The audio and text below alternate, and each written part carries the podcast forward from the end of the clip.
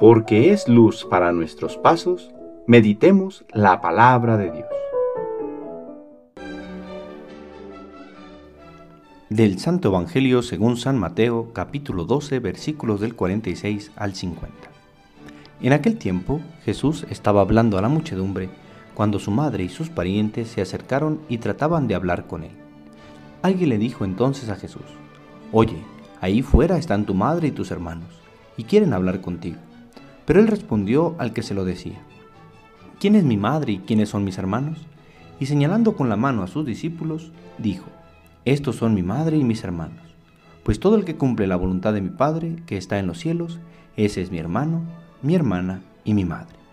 Palabra del Señor.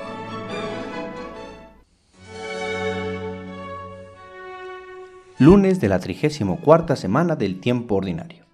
Hoy 21 de noviembre celebramos la presentación de la Virgen María. ¿Quiénes son mi madre y mis hermanos? Hoy celebramos esta memoria de la Virgen María, que es una antigua y piadosa tradición que encuentra sus orígenes en el escrito apócrifo llamado Protoevangelio de Santiago.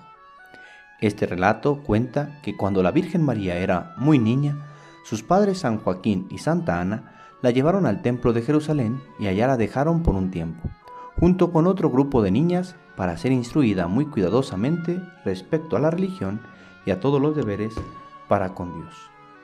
Pero más allá del dato histórico, celebramos la total consagración de la Virgen María a Dios desde la más tierna edad. El cómo desde pequeña fue siempre y totalmente de Dios, con una especial dedicación de su vida a Dios. Por eso, cuando el Señor en el Evangelio que escuchamos pareciera despreciar a su madre y a sus parientes, no es así, pues María es la primera quien nos pone el ejemplo de lo que es escuchar la voz de Dios y cumplir su voluntad. El sí de María, que celebraremos ya próximamente, no es un sí repentino y sin explicación, sino que es un sí que se va gestando en la vida, en los pequeños actos, que poco a poco conducen a la total dedicación.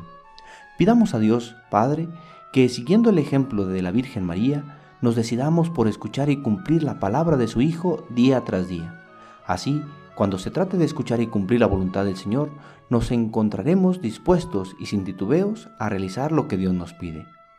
Que nuestra Madre Santísima interceda por nosotros para que seamos siempre totalmente dedicados a las cosas de Dios. El Señor esté con ustedes. La bendición de Dios Todopoderoso, Padre, Hijo y Espíritu Santo, descienda sobre ustedes y les acompañe siempre. Que tengan buen día.